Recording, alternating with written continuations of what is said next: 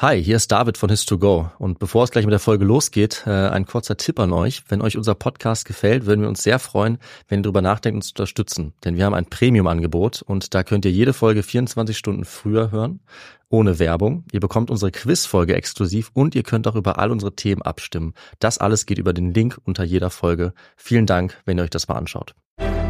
Ich bin ein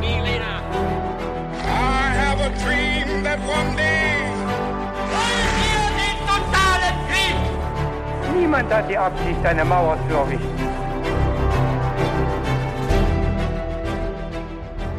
Hi und herzlich willkommen zu einer neuen Folge bei His2Go und das wie immer mit mir, Viktor. Und mit mir, David. Und wir steigen gleich in die Folge ein, die uns heute David erzählt.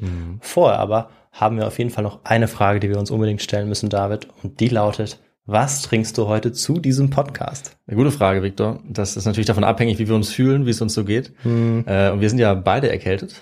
Netterweise im, was haben wir, Juli? Ja. Perfekt.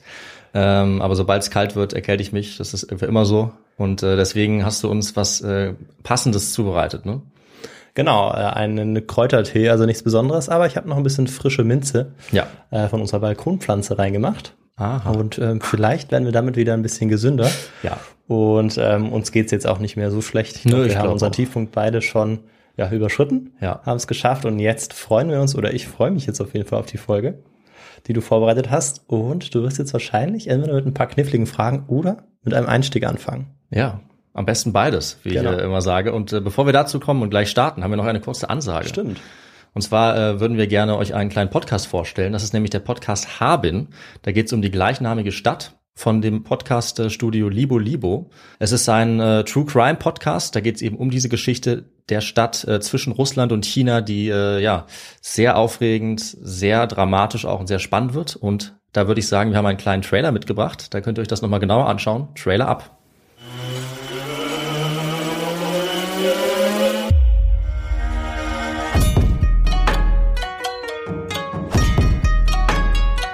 Der Bürgerkrieg, eine wahre Hölle auf Erden. Erschießungen, Hungersnot, Straßenkämpfe. Die Kirchen sind geschlossen, die Toten werden nicht begraben. Die Zahl der Flüchtenden ist unüberschaubar. So sieht Russland im Jahr 1918 aus, während des Bürgerkriegs zwischen den Roten und den Weißen.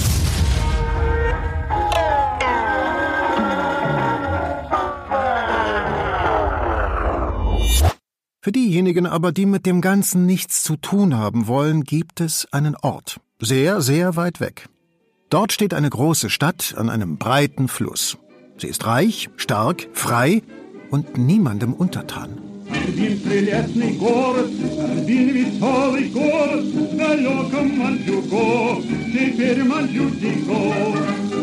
Hier heulen Dampfmaschinen, fliegen Briefe durch Rohrpostleitungen, Russische Bauern fahren hier mit Rikschas. Hier leuchten chinesische Schriftzeichen auf elektrischen Schildern und hier wird eine ganz eigene, inzwischen ausgestorbene Sprache gesprochen. Hier laufen Männer im Kimono und mit Katana-Schwertern durch die Straßen. Hier schlagen die weißen Immigranten die Bolschewiken und chinesische Räuber plündern Züge. Hier kehrt der gestürzte chinesische Kaiser auf den Thron zurück. Dieser Ort heißt Harbin. Die große Industriestadt entstand zu Beginn des 20. Jahrhunderts in Nordchina. Sie wurde vom Russischen Reich errichtet mit dem Ziel, die gesamte Region einzunehmen und zu einer weiteren Kolonie zu machen. Aber 1917 änderte sich alles. Das Zarenreich brach zusammen. Sein entlegener Außenposten in der Mandschurei in Fernost wurde zur letzten Bastion des vorrevolutionären Russlands. Und für Jahrzehnte zum Schauplatz eines großen sozialen Experiments, das wir in diesem Podcast vorstellen werden. Dies ist der Trailer des Harbin Podcasts, der auf einer wahren Geschichte basiert. Eine Produktion des Studios Lieber Lieber. Zu finden überall, wo es Podcasts gibt.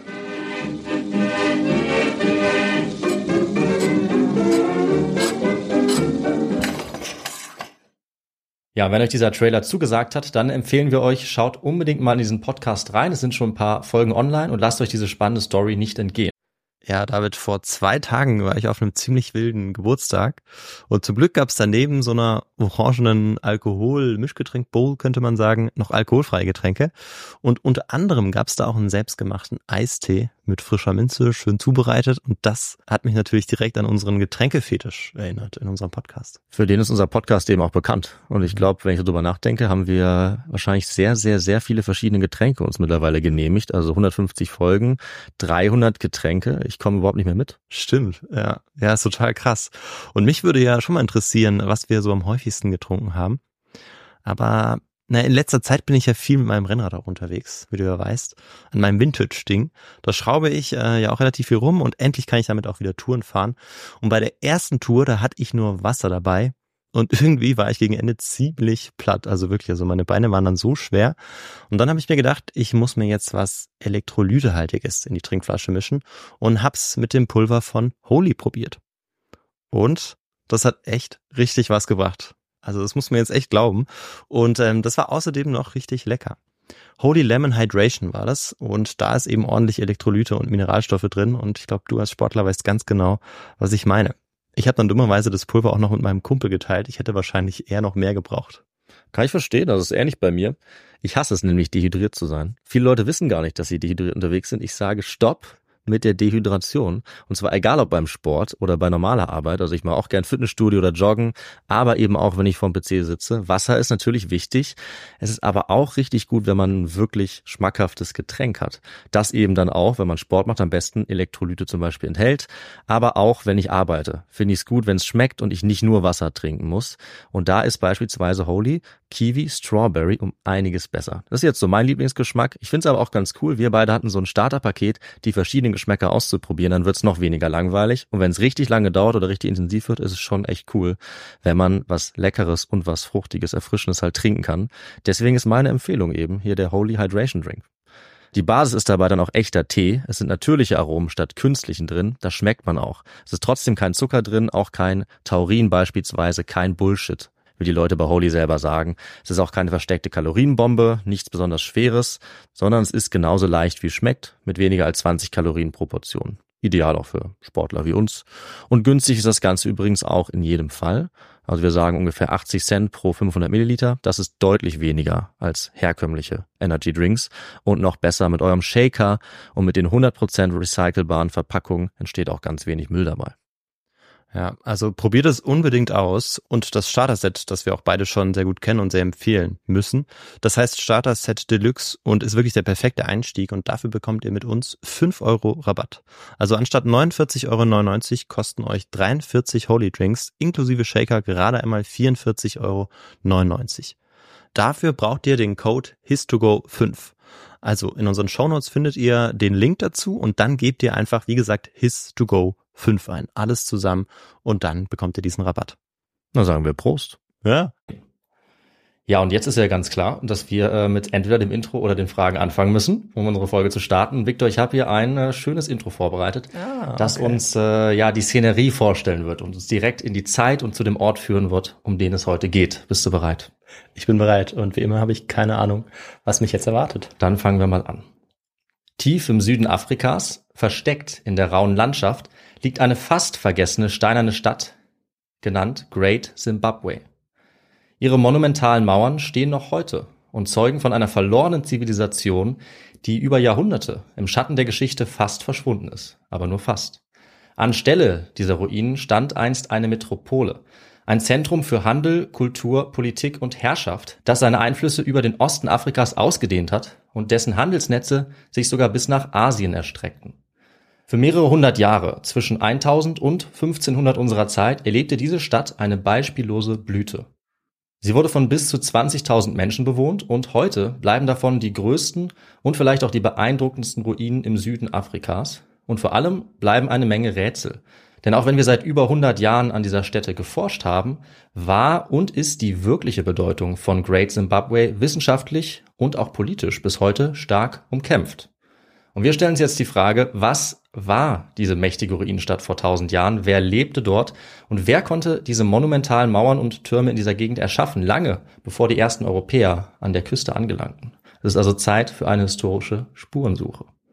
Ja, faszinierend, David. Dein Intro war jetzt vorbei, oder? Das war das Ende des Intros. Victor, was möchtest du dazu sagen? Was ist dein Eindruck? Kennst du das irgendwie? Nee, vielleicht? nee, ich habe äh, keine Ahnung ähm, zu dieser, von dieser Geschichte. Ich glaube, ich habe schon mal vielleicht einen Vorschlag dazu gehört. Ich bin mir aber nicht ganz sicher, ob das schon mal vorgeschlagen wurde. Aber viele wollten ja äh, auch eine Geschichte mal zu Afrika hören, Ja. die ähm, vor der kolonialen Zeit Genau. spielt. Und deshalb freue ich mich auch so jetzt auf die Geschichte. Und das wollte ich Ja. jetzt eben noch an dieser Stelle ganz aufgeregt erzählen ja, gut, und dass sagen. du sagst. Genau, das war der Grund. Also Ja. ich habe das auch gelesen, viele wollten das und ich habe mir ein Thema ausgesucht und fand Great Zimbabwe sehr faszinierend. Mhm. Und da würde ich sagen, äh, faseln wir gar nicht weiter rum, sondern ich stelle dir direkt mal die erste Frage zu diesem Thema, wenn du Oha, bereit bist. Ja. Die erste Frage lautet, das weltberühmte Wahrzeichen von Great Zimbabwe, das sind natürlich seine A. Goldenen Löwen, B. Jadeskarabäen oder C. Specksteinvögel. Puh. Du hast es wahrscheinlich sogar schon mal gesehen, aber ohne es zu wissen. Ähm, ja, erwischt Simbabwe. Ich, ich äh, versuche mir gerade vorzustellen, wo das liegt. Ähm, Ja, also es ist so relativ im Süden. südlicher von- von Afrika. Osten, genau. südöstlich. Mm, Die Löwen wären natürlich eindrucksvoll. Hm, Die wären eindrucksvoll. Ja, ich glaube, deshalb nehme ich sie. alles klar. Äh, du loggst A ein, die goldenen Löwen. Ja. Schauen wir mal. Die äh, Antwort werden wir relativ früh bekommen in dieser Folge. Mhm. Äh, auch die Antwort auf die nächste Frage verrate ich dir bald. Die lautet nämlich, welche europäische Kolonialmacht kam denn als erstes mit den Ruinen dieser Simbabwe-Kultur in Berührung, also mit Great Zimbabwe? War das A. Spanien, B. Portugal, C. die Niederlande oder D. Großbritannien? Mm, Ja, also die ersten, die dort in diese Region gesegelt sind, das waren, äh, soweit ich weiß, die Portugiesen, die einmal um die Südküste rum sind mit Vasco da Gama und dann möglicherweise auch an Simbabwe Mhm. vorbeigekommen sind, beziehungsweise dann ins Land reingegangen sind und in das Land gekommen sind. Und deshalb würde ich jetzt einfach mal sagen, die Portugiesen. Okay, dein Tipp, die Portugiesen. Äh, das werde ich dir gleich aufdecken. Aber Mhm. wir haben ja noch eine dritte Frage, zu der wir noch kommen. Eine Grundlage des Wohlstandes der Elite von Great Zimbabwe war was? Oder auch wahrscheinlich Mhm. die größte, die größte Grundlage. War das A, das Halten von Rinderherden? B, der Handel mit Glasperlen? C, der Anbau des Brotfruchtbaums? Oder D, die Herstellung aufwendiger Keramik? Da wir es hier mit einer scheinbar reichen Stadt äh, zu tun Mhm, haben, das kann man so dem, sagen. Äh, Mittelalter, wenn man das auf die europäische Zeit bezieht. Genau, europäischer Maßstab wäre Mittelalter, ja. Genau, von der Zeit her. Und deshalb würde ich auf die Perlen ähm, oder die, die letzte Antwortmöglichkeit D, das war, Das war Keramik. Keramik, einer dieser beiden ähm, Mhm. Rohstoffe oder, oder ähm, Herstellungsprodukte zurückgreifen. Und ich würde sagen, es waren die Glasperlen. Das klingt Ja. besonders wertvoll. Aber ich habe keine Ahnung, was die richtige Antwort ist und äh, bin mal gespannt, ob ich äh, irgendwo richtig lag. Okay, also du bist nicht auf den Brotfruchtbaum äh, eingegangen, das war schon mal gut, das war natürlich ein Trick, Ja. weil ich glaube, vor, vor einer oder zwei Folgen äh, wusstest du nicht mehr, was das war, deswegen wollte ich es direkt wieder einbauen. Ja, stimmt, stimmt, richtig. Ja. Den gibt es hier nicht. Aber ob deine Antwort richtig war, sage ich nicht. Aber du hast auf jeden Fall einen Treffer gelandet bei den drei Fragen. So viel können wir schon mal sagen. Und dann würde ich sagen, beginnen wir mit unserer Story und fangen wir erstmal an mit der Frage, woher wir denn wissen, was wir wissen über Great Zimbabwe. Und ich sage auch, wo wir dann sind. Ja, also unsere Geschichte spielt damit auch im heutigen Zimbabwe, also im südlichen Osten Afrikas, aber nicht an der Küste. Also Zimbabwe ist heute ein Binnenstaat. Das ist vielleicht ganz wichtig zu sagen, hat keinen Zugang zum Meer. Und ganz genau begeben wir uns auf das sogenannte Zimbabwe-Plateau im südlichen zentralen Afrika. Besser kann ich es nicht eingrenzen. Und zwar auf ungefähr 1100 Metern Höhe sind wir damit. Und äh, der heutige Ort Masvingo liegt ungefähr 29 Kilometer östlich von Great Zimbabwe. Das ist so der nächstgrößere Ort. Den ich jetzt auch nicht besonders gut kenne. Nö, weil der ist nicht besonders groß, aber noch nie den Süden von Afrika gezogen hat, auch wenn es mich sehr interessieren Ja. würde. Aber ähm, das kann man ja dann nachschauen auf einer Genau, Weltkarte. dafür sage ich dass die Leute vielleicht äh, Masvingo eingeben können, aber ich meine, gut, Great Zimbabwe ist auch bekannt genug, das findest du auch auf jeder Karte. Ja. Auf jeden Fall wichtig für uns ist, dass dieses Gebiet für Menschen seit jeher gut geeignet war. Es regnet hier nämlich mehr als grundsätzlich so in der Umgebung. Es gibt eine sehr fruchtbare rote Lehmerde und die geht dann auch noch in ein offenes Grasland über. Und das sind sehr wichtige Dinge. Aus dem Lehm kann man bauen und auf dem Gras kann man beispielsweise Tiere halten. Das ist also eine sehr gute Ausgangslage. Und nicht zuletzt gehört das Bergland im Norden von Great Zimbabwe auch zum sogenannten Goldgürtel. Und Gold ist natürlich immer schon sehr beliebt. Das auf jeden Fall, ja. Kein Wunder also, dass bei diesen Bedingungen auch hochentwickelte Gesellschaften entstanden sind, genau hier. Und die haben natürlich Spuren hinterlassen. Und zwar sehr große Spuren. Und diese Spuren sind eigentlich sofort auch allen ins Auge gesprungen, die in die Nähe dieses Ortes gekommen sind. Und wenn wir jetzt darüber recherchieren wollen, wie das entstand, haben wir aber ein Problem mit dieser Kultur. Und Viktor, kannst du dir vorstellen, was das ist, wenn wir darüber nachforschen wollen?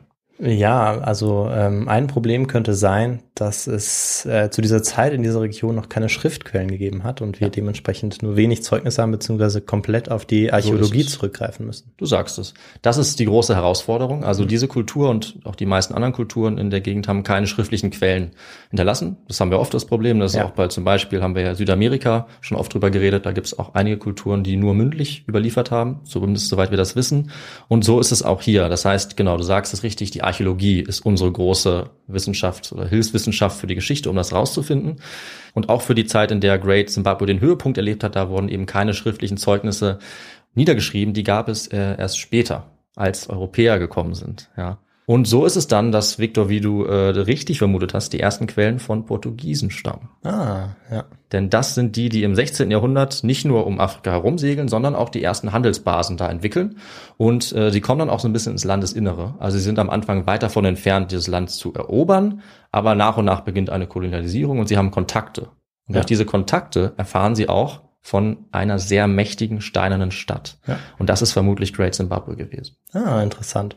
Ja, welches einwerfen darf, Sie waren ja unter anderem auch auf der Suche nach dem mythischen Priesterkönig Johannes. Ja, Wie wir ja in ähm, mehreren Unterhaltungen auch ähm, Ja. schon darüber gesprochen haben, weil ich habe ja meine Masterarbeit auch äh, unter anderem zu diesem Thema geschrieben Ja. und Äthiopien in Bezug auf Äthiopien und auch deshalb sind sie auch immer wieder ins Inland gegangen, ja, um absolut. ähm, ja vielleicht irgendwie einen ähm, religiösen Ursprung zu finden. Mhm. Ja, gut, dass du es ansprichst, weil äh, dieser Priesterkönig, den werde ich auch noch kurz erwähnen. Ah, tatsächlich. Okay. Denn äh, die Leute und vor allem also die Europäer hatten wirklich sehr wilde Theorien über die Bedeutung von Great Zimbabwe und unser Priesterkönig Johannes war eine davon. Ah, tatsächlich. Dazu komme ich gleich noch.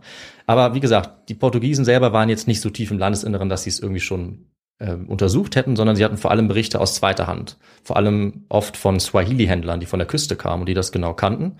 Und dadurch hatten sie aber von diesen ja, Steinbauten gehört und hatten ihre ersten Theorien. Und äh, eine davon, die müssen wir gar nicht weiter ansprechen, die, das ist eben die vom Reich des Priesterkönig Johannes. Eine andere Theorie ist äh, aus der Bibel, nämlich dass hier bei Great Zimbabwe die legendären Goldminen der Königin von Sheba liegen sollten, die verantwortlich sind nach der Bibel für den Reichtum König Solomons. Vielleicht Ja. hast du davon schon mal gehört. Ja. Und äh, für die Leute damals war das nicht nur eine Legende, sondern das war ganz greifbar. Also die sind durchaus auch oft davon ausgegangen, dass diese Minen existieren, real sind und man sie irgendwo finden kann. Zum Beispiel im Süden Afrikas. Äh, Und die ersten Europäer waren auch wirklich sehr, sehr ehrgeizig ja, und sehr motiviert danach zu suchen. Und die Suche nach diesen Minen, die voller Gold sein sollten, das war eigentlich wie eine Art Eldorado in Afrika. Das kann man wirklich auch vergleichen. Äh, Die Suche war sehr intensiv. Sie wollten diese Goldminen unbedingt finden. Und da es in dieser Gegend auch Gold gab, was man dann noch rausgefunden hat, war es erstmal natürlich eine relativ naheliegende Vermutung, dass sie hier vielleicht sein könnten. Wobei man sagen muss, weder Eldorado noch die Goldminen äh, der Königin Shiba wurden jemals gefunden. Noch nicht. Klar, Noch noch, nicht, müssen wir klar feststellen. äh, und diese Geschichten sind aber nicht in Vergessenheit geraten, also auch nicht nach dem 16. Jahrhundert, sondern sie wurden immer weiter gesponnen und wurden immer wieder reproduziert. Und die Leute haben, auch wenn sie es erstmal nicht gefunden haben, weiterhin gedacht, dass sie es vielleicht irgendwie lokalisieren könnten. Und es gab alle möglichen Mythen und Legenden über das auch noch völlig unbekannte Afrika. Gerade Mhm. das Landesinnere war sehr unbekannt für die europäische Seite. Und sie wussten eben tief im Inland, da lagen irgendwelche uralten steinernen Bauten von legendären Herrschern errichtet, voller Reichtum. Und das war auch Jahrhunderte später immer noch bekannt, auch wenn erstmal niemand dorthin gekommen ist. Aber nach und nach wurden dann die ersten davon überzeugt, sich diese Ruinen jetzt mit eigenen Augen ansehen zu wollen. Das waren eben wieder Europäer, weil die lokale Bevölkerung, die afrikanische Bevölkerung, die kannte die Ruinen natürlich. Und die Mhm. wussten auch, dass da jetzt keine legendären Goldminen lagen, aber Gold gab es ja durchaus. Dazu kommen wir auf jeden Fall auch noch. Und äh, so kam dann eines Tages der allererste Europäer, von dem wir wissen, auch hier an, also jetzt bei Great Zimbabwe, auf dem Zimbabwe-Plateau. Und das war ein Deutscher, nämlich der deutsche Karl Mauch. Äh, man könnte ihn als Forscher bezeichnen, also er hat Karten angefertigt und Berichte geschrieben, er war jetzt aber kein ausgebildeter Wissenschaftler oder sowas. Also man könnte ihn auch eher als Abenteurer vielleicht bezeichnen, das würde es eventuell besser treffen. Und 1871 kommt er jedenfalls in Great Zimbabwe an Und da sind die heutigen Ruinen, die man heute klar sehen kann, die sind zu diesem Zeitpunkt sehr stark überwuchert. Und es sieht so aus, als hätte dort auch länger niemand mehr gelebt oder gewohnt. Und dieser Mauch macht sich jetzt daran, die Gebäude zu dokumentieren. Er spricht auch mit der lokalen Bevölkerung, die ihm Legenden erzählen, unter anderem, dass hier auch eine große Königin gelebt haben soll. Und dementsprechend erinnert er sich wieder an das, was er gehört hat, an die Mhm. Geschichten aus der Bibel und er identifiziert diese Anlagen jetzt als die Kopien des Palastes von König Salomon und von Königin Sheba aus der Bibel. Und das haben andere Abenteurer natürlich sehr gerne gehört in Europa und haben diese Berichte gelesen. Äh, Und jetzt kommen also immer mehr Leute, sobald das rauskam. Also sein Bericht war wirklich sehr prägend und den hat, hat große Wellen geschlagen, kann man sagen. Und jetzt kommen Jäger, Schatzsucher und auch viele Plünderer, je nachdem, wie man die benennen will. Aber ich glaube, wir müssen hier schon von Plünderern sprechen, weil eine Erlaubnis hatten die meistens nicht, sondern sie sind irgendwie auf eigene Faust dorthin gekommen, weil sie hatten von Palästen gehört, sie hatten von Gold gehört. Und hin und wieder gab es auch mal einen Auftrag, aber die meisten waren auf eigene Faust da und haben auch völlig äh, ungezügelt die Sachen mitgenommen, die sie mitnehmen wollten. Ja, und einer von ihnen, einer dieser Abenteurer, hat auch dort geplündert und der hat dann ein ziemlich interessantes Artefakt mitgenommen. Man könnte auch sagen, gestohlen, Oh, würde ich sagen. Er hat natürlich niemanden gefragt, ob er das mitnehmen Ja. kann. Nicht nur das, die lokale Bevölkerung hat auch versucht zu verhindern, dass sie Dinge mitnehmen, hat das aber nicht geschafft. Und er hat jetzt ein Artefakt mit nach Europa gebracht, das die Wahrnehmung und die Bedeutung dieser ganzen Geschichte eigentlich bis heute entscheidend bestimmen sollte, weil dieses Artefakt so beeindruckend war. Denn auf den Mauern von Great Zimbabwe und davor standen insgesamt acht große steinerne Vögel aus Speckstein. Und äh, einen dieser Vögel hat er mitgenommen. Die anderen hat er versteckt und den hat er nach Europa gebracht. Und ähm, diese Vögel sind einzigartig. Also nirgendwo sonst wurde etwas ähnliches hergestellt. Sie sind ungefähr 40 Zentimeter groß, aus so gräulich grünem Sandstein. Sie standen ursprünglich auf ein Meter großen Säulen, was das Ganze noch imposanter macht. Äh, und ich zeige dir kurz mal ein Bild, Victor, dass du dir vorstellen kannst, wovon wir da reden. Also Victor, du siehst hier drei der acht Vögel insgesamt. Das sind mit die drei am besten äh, erhaltenen. Und du siehst vielleicht der Vogel in der Mitte, der ist besonders detailliert gestaltet. Ne? Ja, also ähm, du zeigst genau, du zeigst mir jetzt gerade drei ähm, Schwarz-Weiß-Bilder im Prinzip und Ja. die die ähm, sitzen alle auf so einem Art Holzpfeil. Ja, eine Säule ist das, auf Eine Säule. auch standen. Ja, genau. Und vor allem der mittlere ist detailliert. Also die Flügel, ähm, ja, sind ganz so ganz weich gezeichnet, Mhm. kann man sagen. Und den Schnabel erkennt man auch gut, also beeindruckend auf Ja. jeden Fall. Was meinst du, was das für ein Tier sein könnte? Hast du eine Vermutung? Ähm, Kannst eigentlich sagen, was du willst. ah, jetzt auf, äh, ja, also für mich sieht das ein bisschen aus wie ein Raubvogel. hm. Vielleicht ein kleinerer Raubvogel, ein Hm. Habicht oder so, oder vielleicht doch ein Adler. Guter Tipp. Guter Tipp. Also äh, du konntest eigentlich jetzt nicht viel falsch machen bei der Frage, weil wir es bis heute nicht wissen. Ah, Also es wird natürlich, dieses Objekt, weil es so ähm, symbolisch, so eine starke Symbolkraft hat, wird es oft studiert. Und das Ergebnis ist, wir wissen es bis heute nicht wirklich. Also man geht davon aus, dass es vermutlich ein Adler war. Mhm. Es gibt aber auch mehrere Arten von Adlern. Und es gibt auch äh, die Interpretation, dass es andere Vögel sind, die in dieser Region natürlich heimisch sind. Aber wir wissen es nicht genau. Tatsächlich. Also Ah, das ist jetzt vielleicht überraschend. Aber dadurch, dass die Vögel so detailliert sind, ähm, dieser Speckstein ist eben ganz glatt, ja, also sie sehen schon wirklich beeindruckend aus. Du siehst sie jetzt in schwarz-weiß, weil die Aufnahme relativ von der Zeit ist, wo sie gefunden wurden. Heute sehen die eben noch imposanter aus. Und ähm, das Ganze hat sozusagen eigentlich seit dem Zeitpunkt 1889 war das, wo diese Vögel gefunden wurden, mehr oder weniger die Wahrnehmung total geprägt dieser Städte, weil die Leute sich gedacht haben, wenn hier solche beeindruckenden Vögel geschaffen werden können, was hat diese Kultur noch zu bieten? Ja. Äh, Und so ist es auch bis heute. Ja, also diese Vögel sind mit Great Zimbabwe verbunden und auch mit dem Staat selber. Sie sind nämlich das Nationaltier und auch das Wappen. Das heißt, wenn du die Flagge von Zimbabwe gesehen hast, dann hast du auch diesen Vogel gesehen. Ah, ja. Okay, ja. Wer das äh, sehen möchte, wir werden es äh, wahrscheinlich auch bei unseren Bilderposts haben, natürlich die Vögel und auch die Flagge. Da ist relativ deutlich dieses Tier drauf. Ja, noch heute. Ja, ich bei dem Löwen ähm, lag ich, glaube ich, auch geografisch falsch. Ich glaube, das ist vor allem in, in Westafrika eher heimisch und ähm, ich glaube, dass beispielsweise auch in, in Kamerun das Nationaltier möglicherweise der Löwe ist. Ich bin mir aber nicht ganz sicher. ich will jetzt auch keinen wiederum Quatsch nicht. erzählen. Ja. Also in Ostafrika gibt es auf jeden Fall Löwen. Genau. Äh, aber in Südafrika gibt es ja auch Löwen, ne? Also im heutigen Ja? Staat Südafrika. Ja. Ich glaube schon. Meine ich. Aber wir, wir wissen, wir Ihr könnt uns beide keine schreiben. Geografen. Genau, wir haben auch noch keine Safari-Tour gemacht. Ja. Ähm, wir wissen, dass es Löwen in Afrika gibt. Ja. Ähm, Ob es sie in ganz Afrika gibt, Ja, sicherlich nicht, aber wir wissen es äh, nicht genau, muss man sagen. also genau. wir sind dankbar für ähm, Erklärungen, Ja. weil das sicherlich viele von euch besser wissen als wir.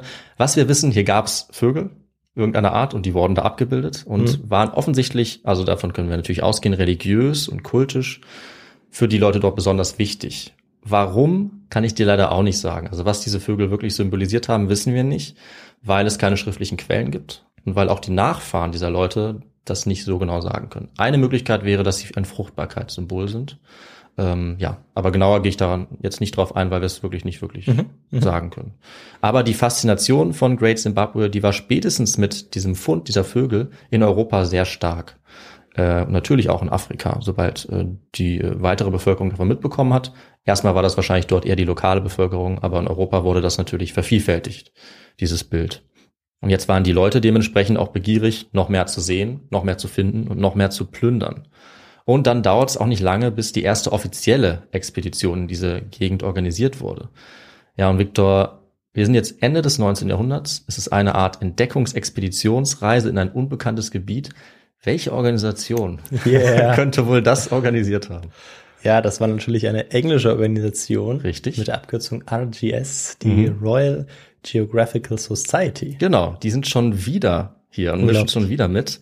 Äh, von denen hören wir ja ständig und es sind aber eben auch die Briten, also die ganz viele Entdeckungsreisen oder ja Kolonialreisen, wie man es auch bezeichnen will, wie man es auch nennen will, in dieser Zeit organisieren, unter anderem auch dorthin. Und diese Expedition war aber nicht nur dort, um etwas bisher Unbekanntes zu lokalisieren und zu kartografieren und zu beschreiben, sondern sie hatte auch ein spezielles politisches Ziel. Sie sollte nämlich eine Theorie über diese Ruinenstätte bestätigen, die zu dieser Zeit aufgekommen ist. Sie sollten nämlich sozusagen den Ursprung dieser Ruinen erklären. Und was glaubst du, Victor, aus damaliger Perspektive, wie die Leute diesen Ursprung erklären wollten? Hast du spontane Idee? Also ähm, Ende des 19., also Ende 19. Jahrhundert. Ja. Könnte man davon ausgehen, dass sie es vielleicht nicht auf irgendwie was Religiöses zurückbeziehen. Hm. Ähm, aber wenn doch, könnte das eben auch mit der Königin zusammenhängen, von der wir es schon hatten. Mhm. Ähm, und ansonsten vielleicht, ich würde jetzt mal einfach die Vermutung aufstellen, dass sie vielleicht nicht geglaubt haben, dass ähm, die Menschen, die dort gelebt Ja. haben, dass die das zustande gebracht Ah haben. ja, da triffst du voll ins Schwarz. Durch ihr Überleben, Mhm. Überlegenheitsgefühl und ähm, ja auch den Rassismus, der, der zu dieser Zeit ganz stark war. Ja. Ähm, genau. Aber welche Idee jetzt genau dahinter steckte, ich glaube, da kannst du uns weiterhelfen. Ja, jetzt am Ende hast du äh, hast du es voll erwischt. Genauso war das. Also diese Theorie war ebenso einfach wie blödsinnig, kann man nicht anders sagen. Also zum einen war jetzt die vorherrschende Meinung, dass die Bauten von den biblischen Reichen stammen konnten. Also das haben einige gedacht. Und die allermeisten Fachleute, in Anführungszeichen, waren sich aber vor allem sicher, dass sie auf keinen Fall von den Einheimischen stammen konnten, die sie dort in dieser Gegend jetzt gesehen haben. Äh, Sie waren überzeugt, dass es nicht die Vorfahren der dort lebenden Bevölkerung sein konnten, der Bantu-Völker, weil die so etwas Monumentales und Beeindruckendes ihrer Ansicht nach nicht geschaffen haben konnten. Und diese Theorie hatte auch einen perfiden politischen Zweck, nämlich die Idee, die kam von niemand anderem als Cecil Rhodes, dem großen britischen äh, Kolonisator auch äh, Afrikas, dass er durch diese Legenden einerseits europäische Siedler dorthin locken konnte und andererseits, indem er behauptet hat, dass eine andere Kultur von einem anderen Ort diese Bauten geschaffen hat, dass es auch legitim ist dadurch, wenn jetzt europäische Siedler sozusagen das Ganze zurückerobern, für seiner Meinung nach eine fortschrittliche Kultur. Das war also die perfide Idee hinter dieser Begründung, also zu sagen, die afrikanischen Menschen dort haben das gar nicht geschaffen, sondern es war eine andere, eine weiße Kultur. Und da gab es dann verschiedene Theorien, wer die sein sollte. Und deswegen ist es auch völlig okay, wenn wir das zurücknehmen. Ja, das war die absolut rassistische, giftige, überhebliche Theorie, die die Leute zu dieser Zeit hatten. Ähm, und ja, man durfte das natürlich der einheimischen Bevölkerung wegnehmen aus ihrer Sicht und hat auch versucht, das zu tun. Äh, und Great Zimbabwe war insgesamt perfekt für diese Begründung, weil ein so augenscheinlich zivilisierter Ort, ja, mit großen Bauten, mit einer eindeutig komplexen Kultur, das konnte man klar sehen, der sollte jetzt zivilisierten Menschen ihrer Meinung nach zurückgegeben werden. Und das war natürlich die Europäer. Ja, und wir kennen diese Art von Theorien schon von einigen anderen Geschichten. Also diese rassistische und ignorante Annahme, dass niemand außer den angeblich großen, fortschrittlichen Kulturen aus westlicher Sicht so Mhm. etwas Großes erschaffen konnte. Also ein Riesenhaufen Unsinn, der aber leider nur zu gut passt in diese Zeit Ja, von und der absolut gängig ja, ist. Also ich würde sagen, über 90 ne? Prozent der Menschen, auch der, ja. der Menschen, wie, wie wir heute, also im Alltag, haben Ja. diesen, diesen Gedanken gehabt, weil sie gar nicht auf eine andere Idee gekommen Das muss man sind. schon klar sagen. Also wenn du zu dieser Zeit in der Universität sitzt oder in der Schule, dann bekommst du auch genau das erzählt. Ja, Ja, genau. Und äh, das war eben Überlegenheitsgefühl, das auch äh, die Ausbeutung dann und den Kolonialismus natürlich gerechtfertigt hat. Tja, und ob diese Ansicht jetzt vielleicht zutrifft, das werden wir uns anschauen. Ähm, es wäre natürlich sehr unangenehm für die Vertreter dieser rassistischen Perspektive gewesen, wenn die Forschung genau das Gegenteil bewiesen hätte. Das ist ja klar. Aber wie gesagt, die beliebtesten Theorien, die waren jetzt, dass die Erbauer von Great Zimbabwe und anderen Städten dieser Gegend, die es auch gab, die ähnlich aussehen, zum Beispiel Kami oder Mapungubwe, dass die von weit her kamen. Nur auf keinen Fall aus dieser Gegend. Das hätten vielleicht Phönizier sein können, hat man gesagt, weil man auch dachte, dass es aus der Antike stammt. Es könnten semitische oder arabische Völker gewesen sein, ähm, die, Zitat, barbarische und feindliche Stämme äh, dort bekämpft haben und irgendwann dann von denen vertrieben worden sein. Ja, und es kamen jetzt die verschiedensten Leute, um diese Theorien zu beweisen. Zum Beispiel der bekannte Kolonialist und auch ein sehr giftiger Rassist Karl Peters, der später den Alldeutschen Verband gegründet hat. Er meinte, die Ruinen wären ägyptischen Ursprungs. Ähm, das kamen auch ganz viele andere und sie haben auch eine Sache gemacht, sie haben nämlich alles umgegraben, geplündert und im Prinzip diese Städte auch größtenteils zerstört. Leider. Hm. Also die haben ganz, ganz viel mitgenommen und teilweise auch, man kann es nicht anders sagen, auf den Müll geworfen, weil sie das für unbedeutend gehalten haben. Nur auf eine Idee kamen sie natürlich nicht, nämlich dass diese barbarischen und angeblich feindlichen Stämme das selbst gebaut haben. Das war für sie Hm. unmöglich. Ja, dann bin ich mal gespannt, ab wann das dann der Fall ist. Ich würde jetzt hier mal Mhm. tippen, dass das vielleicht sogar erst in den äh, 60er, 70ern aufkommt, aber. Könnte man vermuten. Gut, dass du das ansprichst, denn in dem Fall ging es deutlich schneller. Ah, doch, doch. Die Berichte kamen nämlich in Europa an und ähm, sie haben nicht nur scheinbar für die Bestätigung dieser Theorien gesorgt, sie haben auch Aufsehen erregt durch die sehr unwissenschaftliche Weise, mit der da vorgegangen wurde. Und äh, man konnte oft auch direkt nachlesen, was sie gemacht hatten. Also da stand auch, dass sie die Ruinenstätten zerstört hatten, was sie gemacht haben, dass sie Keramik zum Teil einfach weggeworfen haben. Und das fanden auch viele Wissenschaftler und Archäologen zu dieser Zeit alles andere als gut. Zum Beispiel in England. Äh, Und sie konnten jetzt eine Art Gegenbewegung starten. Und die wurde auch unterstützt von öffentlichen Organisationen, beispielsweise der Association for the Advancement of Science. Und diese Association, die schickte dann 1906 also nicht viel später, also es ist Mhm. fast zeitgleich, während andere noch versuchen, diese Theorien zu bestätigen, äh, schicken jetzt erstmals einen echten, also einen ausgebildeten und erfahrenen Archäologen nach Great Zimbabwe, und zwar äh, Randall MacIver. Und der hatte dann auch ganz andere Erkenntnisse, weil er ganz anders vorgegangen ist. Und er kam jetzt erstmals zu dem Schluss, dass diese steinernen Städten bei Great Zimbabwe und auch ganz viele ähnliche steinerne ja, Ruinenstätten in der Gegend, Kami, Danangobe, Naletale beispielsweise, dass sie doch lokalen afrikanischen Ursprungs waren und dass sie auch nicht so weit, dass sie auch nicht so alt waren, wie man angenommen hatte. Also dass sie gar nicht aus der Antike stammen. Und er fand auch viele Objekte und Artefakte, die eindeutig vor Ort hergestellt worden waren von den Kulturen oder den Vorgängern, die es zu der Zeit auch da noch gab. Also den Bantu-Völkern. Er fand beispielsweise auch Importe aus Persien und China. Und damit gab es auch schon erste Ideen, wie alt das ungefähr war. Ja, wenn man eine Vase aus dem 14. Jahrhundert findet, dann kann man sich vorstellen, okay, und wenn man nichts findet, was aus der Antike ist, dann ist, deutet das natürlich stark darauf hin, dass, dass diese Bauten auch nicht aus der Antike stammen. Gleichzeitig wurden dann auch Skelette untersucht und auch da war das Ergebnis, sie waren Vorfahren der damaligen, also heutigen indigenen Bevölkerung. Nicht von irgendeiner anderen Ethnie und auch, auch eindeutig nicht weiß. Mhm. Das konnte man auch sagen. Und damit war jetzt auf einmal eine ganz andere Darstellung der Geschichte aufgetreten und das hat vielen in dieser Zeit natürlich wiederum nicht gefallen. Weil du hast völlig recht, die vorherrschende Meinung dieser Zeit war sehr rassistisch. Und das hat sich ja auch lange Zeit nicht geändert. Auch nicht, wenn die Wissenschaft eigentlich das Gegenteil hier bewiesen hat. Und die Gegner dieser Ansicht eines lokalen indigenen Ursprungs, das waren sehr viele und sie waren sehr laut und sie haben das sehr stark zurückgewiesen. Und dieses Thema wurde so kontrovers, man konnte sich nicht einigen, äh, also im, im Ausland in Europa, dass äh, dann auch erstmal nichts weiter passiert ist und man sogar mehr oder weniger zurückgeschreckt ist davor, das weiter zu untersuchen.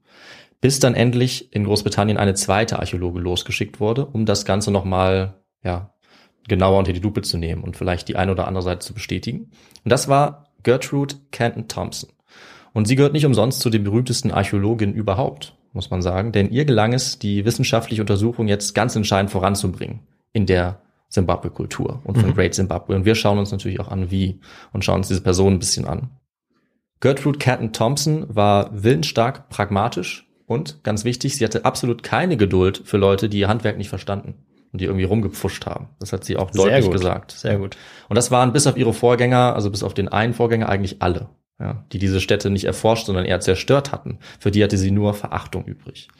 Sie kam aus einer wohlhabenden Familie und äh, konnte sich hin und wieder mal eine Reise leisten. Und so ist sie auch in ferne Länder gereist und hat dieses Interesse dann entwickelt für die Archäologie. Sie war 1907 in Ägypten und Palästina zum Beispiel. Ah.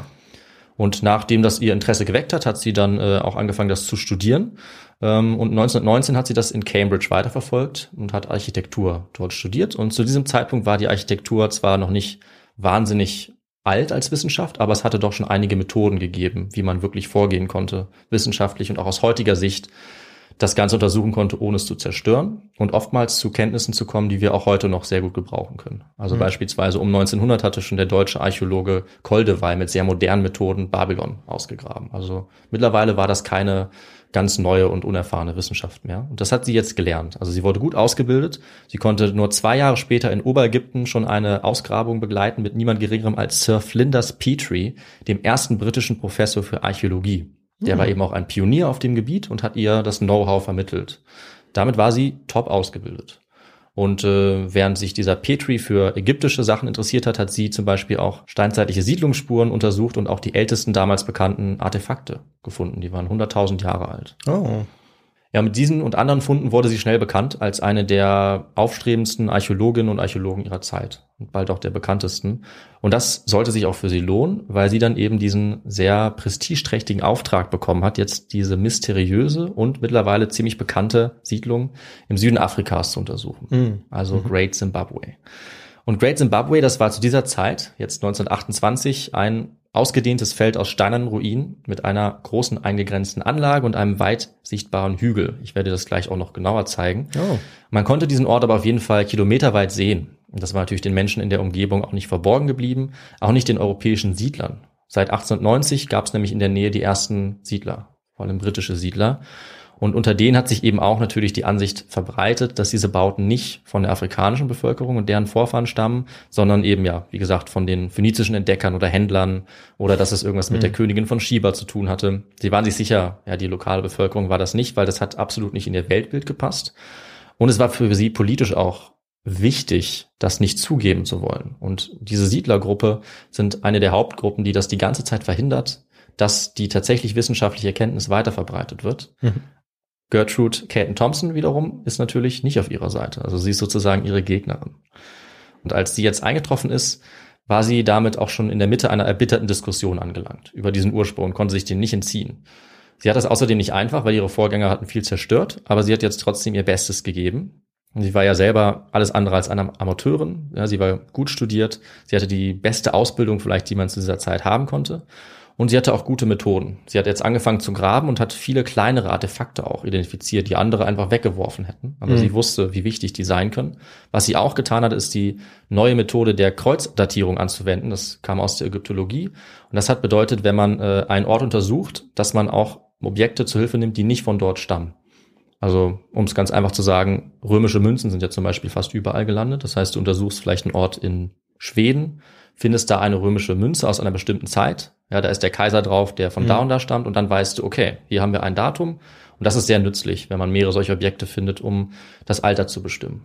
Und das hat sie auch getan, ähm, hat dort gegraben, hat viele Artefakte gefunden. Sie hat extra ein, äh, eine Anlage angelegt mit verschiedenen Gräben und da konnte sie dann auch die genauen Schichten von Great Zimbabwe untersuchen und auch schon mal eine erste Chronologie feststellen. Also was zuerst kam, was dann kam, wie sich das Ganze verändert hat. Okay, also diese, diese Analyse der Gesteinsschichten, das war damals auch schon üblich, dass man da Ja, also, also vielleicht nee, nicht- wahrscheinlich nicht Proben äh, Nicht- genommen hat und dann ja. unter, unter irgendeiner Art von das Mikroskop nicht, und gelegt vielleicht hat, nicht aber Gesteinsschichten, aber sozusagen die Erdschichten, ja, also Ja. die oberste und darunter. das schon, ja. Ja, und dann konnte man auch sehen, ob in den verschiedenen Schichten unterschiedliche Objekte waren oder ob es äh, unterschiedliche Abfälle gab Mhm. oder sowas. Das war gerade so im Anfang. Ja, und das hat sie auch schon getan und hat damit auch eben mit die wichtigsten frühen Erkenntnisse gesammelt. Also sie hat ganz viele Grundlagen äh, geliefert und sie hat unter anderem auch chinesisches Porzellan gefunden und äh, auch Glas aus dieser Zeit äh, und konnte dann insgesamt den Schluss erreichen, dass Great Zimbabwe den Höhepunkt seiner Größe wohl in den Jahrhunderten vor 1497 erreicht hatte. 1497 deshalb, weil dort die Portugiesen erstmals hier auftauchen. Das heißt, sie konnte klar sagen, es ist erstens nicht antik und es ist zweitens auch nicht kolonialzeitlich, sondern es muss irgendwann davor der Höhepunkt gewesen sein. Und sie schrieb über ihre Entdeckungen dann auf Englisch, Zitat, The interest in Zimbabwe and the allied ruins should, on this account, to all educated people be enhanced a hundredfold.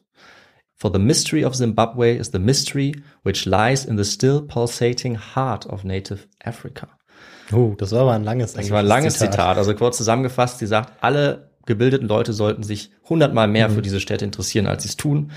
Ja, und sie ist auch sehr poetisch, kann man sagen. Also ja, das Herz Afrikas, das ist eigentlich symbolisiert in dieser Ruinenstätte, sagt sie.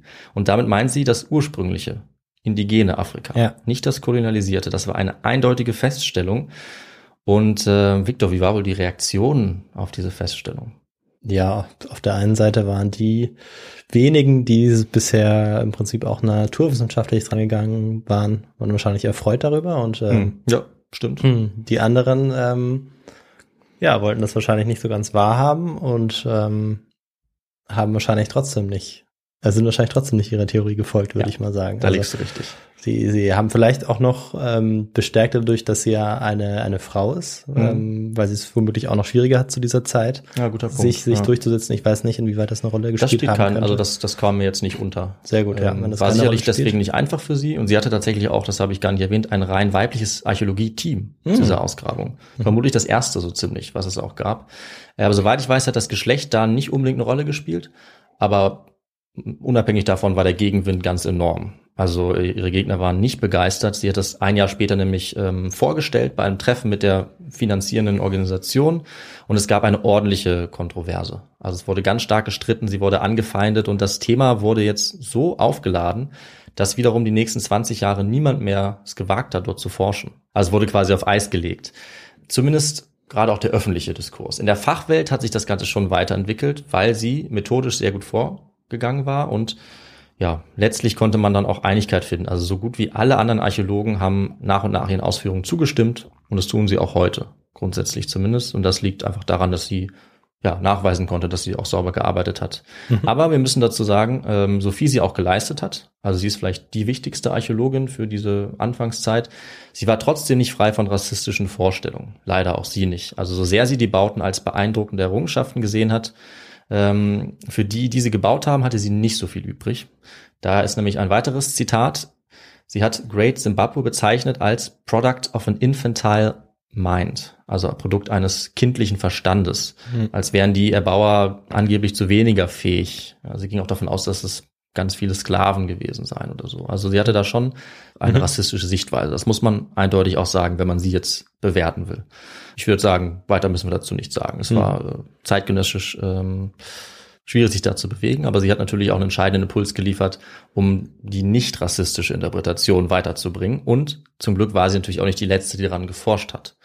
Also die Wissenschaft hat sich weiterentwickelt. Es wurde dann wieder geforscht, wie gesagt, so 20 Jahre später. Und dann konnte man auch ihre Thesen bestätigen. Und dann kamen auch neue Methoden dazu, wie die Radiokarbondatierung in den 50er Jahren. Und da konnte man klar feststellen, dass die äh, Simbabwe-Kultur hochkomplex war, ausdifferenziert und auch keineswegs weniger produktiv als andere Kulturen anderswo zur selben Zeit. Ja, und zusammenfassend zu Gertrude Catton Thompson muss man sagen, sie war eine der ersten Archäologinnen überhaupt. Sie hat steinzeitliche Siedlungen erforscht und wurde auch eine führende Expertin nicht nur dafür, sondern eben auch für die Archäologie des tropischen Afrika und sie hat viele Meilensteine äh, auch geleistet, wenn man ihr vielleicht auch nicht in allen Punkten zustimmen möchte. Und ganz nebenbei ist ihr Einfluss auch ein sehr wichtiger Antrieb gewesen für weitere Frauen nach ihr, um eine Karriere in der Archäologie äh, anzustreben, weil sie da eben sehr erfolgreich war. Aber sie hatte dieses Geheimnis gelüftet, zumindest in der wissenschaftlichen Welt, wer denn die Erbauer waren oder zumindest woher sie kamen, Ja. nämlich aus dem Süden Afrikas. Und nachdem wir das geklärt haben, können wir uns jetzt genauer anschauen, wie sie diese mächtigen Bauten geschaffen haben und wie der wohl mächtigste Staat in dieser Region entstanden ist. Und dafür brauchen wir natürlich noch eine ordentliche Prise. Wovon, Victor? Ja, wir brauchen auf jeden Fall den historischen Kontext. Und ähm, ja, jetzt bin ich natürlich ganz gespannt, was man noch über die Kultur herausfinden konnte, wie Ja. vielleicht auch dieses äh, Bauwerk oder wie allgemein ähm, die Architektur, wie die überhaupt zustande kommen konnte, also wie Ja. sie die überhaupt ähm, gebaut haben, wie, wie sie das bewerkstelligt haben. Du sagst, das schauen wir uns an, weil solche mächtigen Bauten entstehen nicht aus dem Nichts, sondern es gibt natürlich eine lange Vorgeschichte und die Gesellschaft muss sich auch auf so ein Niveau erstmal begeben, von der Komplexität her, von der Organisation her, dass sie sowas schaffen können, weil natürlich viele Leute daran beteiligt sind. Und um das anzuschauen, äh, blicken wir jetzt, wie gesagt, noch einmal auf das Simbabwe-Plateau im südlichen zentralen Afrika. Wie gesagt, die Lebensbedingungen sind hier gut, viel Niederschlag, viele gute Böden und deswegen entstehen dann die ersten Staaten, kann man sagen, oder sehr großen Konföderation. Also ich benutze diesen Staatenbegriff durchaus, weil mhm. es ihn in der Literatur gibt. Aber man kann natürlich darüber diskutieren, je nachdem, wie man das sieht. Die ersten Staaten jedenfalls, die entstehen vor ungefähr 1000 Jahren, also mit dem Ende des ersten Jahrtausends unserer Zeit und sind damit die frühesten Staaten, von denen wir wissen, in Zentralafrika und im südlichen Afrika. Die entstehen genau in dieser Region des heutigen Simbabwe unter anderem.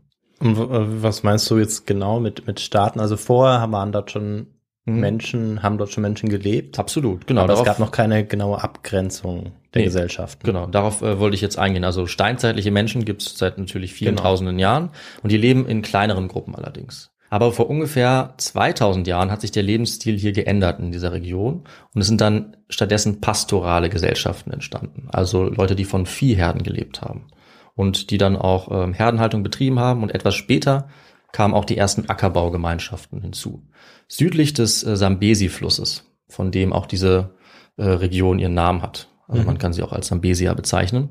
Äh, anderswo in Afrika gab es das natürlich schon früher. Aber in dieser Region ist das dann so im ersten Jahrtausend unserer Zeit, wo sich diese landwirtschaftlichen ähm, Gesellschaften auch entwickeln. Und in der Gegend des Zimbabwe-Plateaus waren das die frühen Bantu-Völker. Die haben also gemeinsam, dass sie die Bantu-Sprache haben und auch kulturelle und spirituelle ähm, gemeinsame Eigenschaften haben. Die gibt es auch noch heute. Und äh, sie sind sozusagen die frühen Vorfahren der heutigen Bantu-Völker, die auch diese Städten dann alle schaffen werden, sie mhm. und ihre Nachfahren. Diese Bantu-Völker sind von Norden und Osten eingewandert auf das Plateau und sind dort sesshaft geworden. Also haben dort Ackerbau betrieben. Sie kommen ungefähr ab dem vierten Jahrhundert unserer Zeit dort an und sie haben dann auch die Jäger und Sammler und auch viele der Viehhirten dort verdrängt. Und diese Bewegung nennt man insgesamt die Bantu-Expansion. Also es gibt ganz viele Gegenden, in die diese Bantu-sprachigen Völker äh, einwandern, zum Teil auch konfliktreich, aber zum Teil einfach, ja, verdrängen sie die mal mehr, mal weniger friedlich und siedeln sich dort an. Ja. Also es ist eine ganz große Bewegung, von der noch viele andere Regionen betroffen sind. Ja. Ja, ich glaube tatsächlich, dass wir es in vielleicht ein oder zwei Folgen auch schon mal von den, von den Bantu-Völkern hatten. Ja. Ähm, ich bin mir nicht mehr ganz sicher. Wir haben ja nicht so viele Geschichten äh, mhm. zu Affair gemacht. Ich glaube, also. vielleicht bei Shaka Su. Ja, genau. Da genau. könnte das auch vorgekommen sein. Das ist richtig, sein. ja. Genau. Und ähm, vielleicht auch noch in der einen oder anderen Geschichte, aber ich glaube, da hatten wir es auch schon davon, ja. genau. Ja, also es gibt sehr viele Bantu-Völker. Ähm, einige davon sind eben größer als andere und das war ganz komplex, weil es eben viele verschiedene gibt, aber auch die moderne Geschichte, weil äh, die Zulu ja nicht genau in dieser Region sind, aber nicht allzu weit weg. Ja, genau. Ja. Kommen sie auch mit den Nachfolgestaaten von Great Zimbabwe dann äh, nach und nach in Verbindung beispielsweise. Mhm. Das ist dann halt so im 18., 19. Jahrhundert. Genau, ja. das ist zu Lebzeiten von dem genau. berüchtigten ja. Shaka. Genau. Aber eben, ja, diese Bantu-Völker, die gibt's noch heute und die sind auch immer noch die größte äh, Gruppe in Simbabwe und auch in mhm. einigen anderen Staaten gibt's die.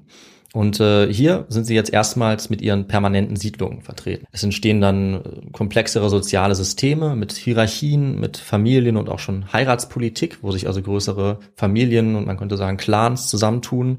Die Siedlungen wachsen an und es gibt auch den ersten Wohlstand. Und dieser Wohlstand führt auch zu komplexeren Rollen. Das haben wir auch schon öfter erzählt, deswegen hier nur ganz am Rande. Das bedeutet, ab dem Zeitpunkt, wo nicht mehr alle fürs Überleben sorgen müssen und Nahrung beschaffen müssen, werden neue Rollen frei. Die anderen, die das nicht machen können, haben jetzt also Zeit für Dinge wie Kunst und Handwerk oder zum Beispiel Keramik. Und die, mhm. die benutzen jetzt äh, ja die Fähigkeiten, die sie haben und entwickeln ganz spezifische Dinge. Und es gibt eben auch eine spezifische Bantu-Keramik, die diese Völker mehr oder weniger verbindet, die man immer identifizieren kann. Und wenn man das findet, weiß man, auch diese Stätte ist eine Bantu-Stätte. So ist es auch für Great Zimbabwe und die anderen Städten dort in der Region. Und äh, denen können wir diese Siedlung zuordnen und auch äh, die Art und Weise, wie sie dort gearbeitet haben, denn sie sind auch ein Volk, das Eisen benutzt. Oder das sind Völker, die Eisen benutzen. Das heißt, ab diesem Zeitpunkt, circa Mitte des ersten Jahrtausends, können wir sagen, dass sich das südliche Afrika jetzt in der Eisenzeit befindet. Auch nochmal ganz wichtig. Das heißt, die Waffen und die Werkzeuge, die sind jetzt ab diesem Zeitpunkt aus Eisen. Mhm. Und das hält eigentlich so lange an, bis die Kolonialisierung kommt. Also sie bleiben auch in dieser Eisenzeit. Während anderswo, das ist immer ganz wichtig bei so Datierungen, wenn wir auch über das Mittelalter reden oder über die Bronze- und Eisenzeit, anderswo ist das eben wann anders der Fall. Also im nördlichen Afrika beginnt die Eisenzeit viel früher beispielsweise oder im Nahen Osten, anderswo noch später. Das heißt, wir müssen irgendwie aufpassen und das Mittelalter ist vielleicht dann auch nicht die beste Bezeichnung für diese Epoche äh, im Süden Afrikas, weil es so unterschiedlich ist. Mhm. Von der Datierung her in Europa, da macht es Sinn, hier macht es vielleicht ein bisschen weniger Sinn. Aber je nachdem können wir entweder vom äh, Mittelalter ja trotzdem sprechen im südlichen Afrika oder von der Eisenzeit. Ja, wahrscheinlich ist es besser von Eisenzeit, Eisenzeit zu sprechen. Mhm.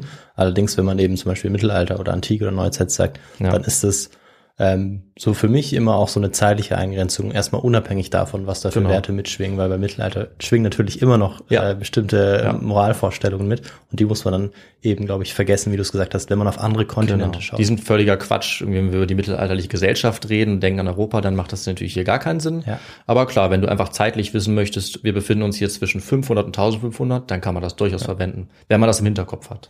Also auf jeden Fall stehen jetzt hier in dieser frühen südafrikanischen Eisenzeit dann die ersten Siedlungen in der Gegend rum. Und es werden immer komplexere Gesellschaften, die auch immer weiter vernetzt sind. Man muss dazu sagen, auch die Jäger und Sammler in dieser Region hatten schon Netzwerke über hunderte, teilweise tausend Kilometer. Ähm, Und auch in Afrika gibt es dann zum Beispiel in Zentralafrika Muschelschalen von der Küste. Also die Leute haben sich je, seit jeher fast schon vernetzt. Selbst die Neandertaler haben das schon getan.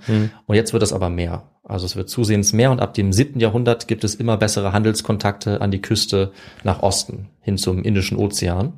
Und auch durch diese Handelskontakte werden vermutlich die Grundlagen gelegt für die ersten Staaten auf diesem Simbabwe-Plateau, das besonders gut geeignet ist durch die Lage an Handelsrouten, die dort entlang verlaufen und eben durch die Böden, wie gesagt, den Niederschlag äh, und dann auch bald das Gold.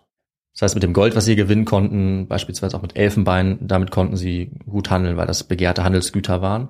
Und dadurch haben sich dann auch immer mehr Leute zusammengetan, sich daran beteiligt.